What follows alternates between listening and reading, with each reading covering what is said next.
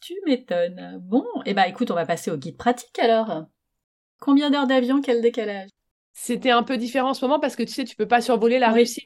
Donc ça rallonge, mais je crois que c'est 13 ou 14 heures. Décalage horaire 9 heures, je dirais.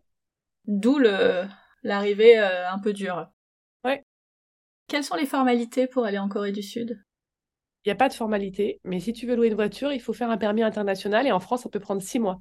Faut s'y Mm. prendre à l'avance. Oui, exactement. Est-ce qu'il y a des vaccins ou des trucs à prévoir côté santé Rien du tout. Côté sécurité, c'est un sujet ou pas C'est vraiment pas du tout un sujet. C'est super, super safe. Comment on se déplace, tu l'as dit, euh, en bus euh, Bus, train, voiture, taxi, facile. Votre hébergement préféré de tout le séjour Euh, dormir dans un hanok, dans un- une maison traditionnelle. Et tu peux même le faire à Séoul, dans le vieux quartier. Sur Airbnb, il y en a plein, des vieux hanoks. Ils te donnent l'adresse, tu trouves la ruelle. Et là, tu arrives, tu as une petite cour intérieure, tu as le sol chauffé, tes futons. euh, Enfin, il faut vraiment dormir dans un hanok. Un restaurant où vous êtes régalé Le marché aux poissons de Busan. L'activité à ne vraiment pas louper avec les enfants, à part les Golandes, on va dire.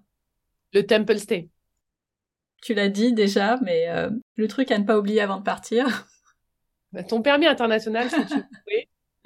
Non, et, et pas avant de partir, mais quand tu arrives, il faut vraiment louer le, le boîtier Wi-Fi parce que vraiment, si t'es paumé et que personne parle, personne comprend, tu sais pas où t'es, il te faut un, Goo- un Google Trad et ta Maps, quoi. Est-ce qu'il y a eu un loupé, un endroit que vous avez moins aimé Non, je crois- non, il n'y a pas eu de loupé. C'est juste que je pense qu'on on s'attendait pas à avoir aussi chaud. Et ça, j'ai trouvé que ça, ça peut être dur.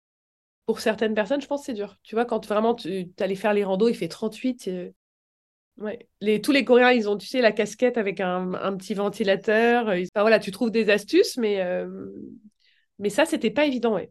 Je pense qu'on s'attendait pas à avoir aussi chaud. Côté budget, on s'attend à quoi Côté budget, moi, je trouve que tu peux tout faire. La nourriture, c'est pas si cher là-bas. Mhm. si tu fais local, ce qui est- c'est toujours un peu pareil en fait. Si tu manges local et que tu es en bus, euh, euh, c'est pas cher. Mhm.